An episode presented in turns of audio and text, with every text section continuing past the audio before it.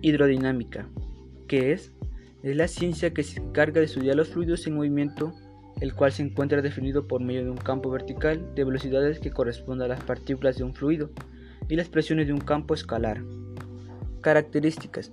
Las principales características de la hidrodinámica se presentan por medio de ecuaciones matemáticas y son las siguientes.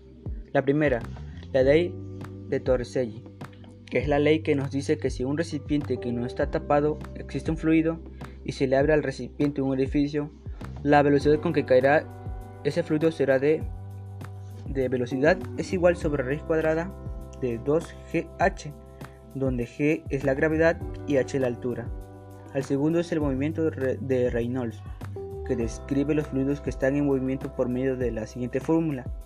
N es igual a P por D por V sobre n, en la cual P es la densidad del diámetro del cilindro, V la velocidad y n la viscosidad.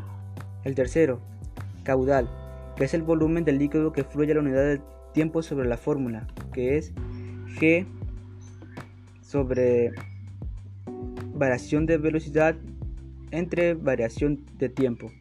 Y por último tenemos el principio de Bernoulli, el cual es una consecuencia de la conversación de la energía en los líquidos que se encuentran en movimiento. Ejemplos. Algunos ejemplos donde podemos observar la hidrodinámica son velero navegando, turbina hidráulica, circulación de agua por tuberías, esquí acuático, gatos hidráulicos, púas de transporte, amortiguadores y freno.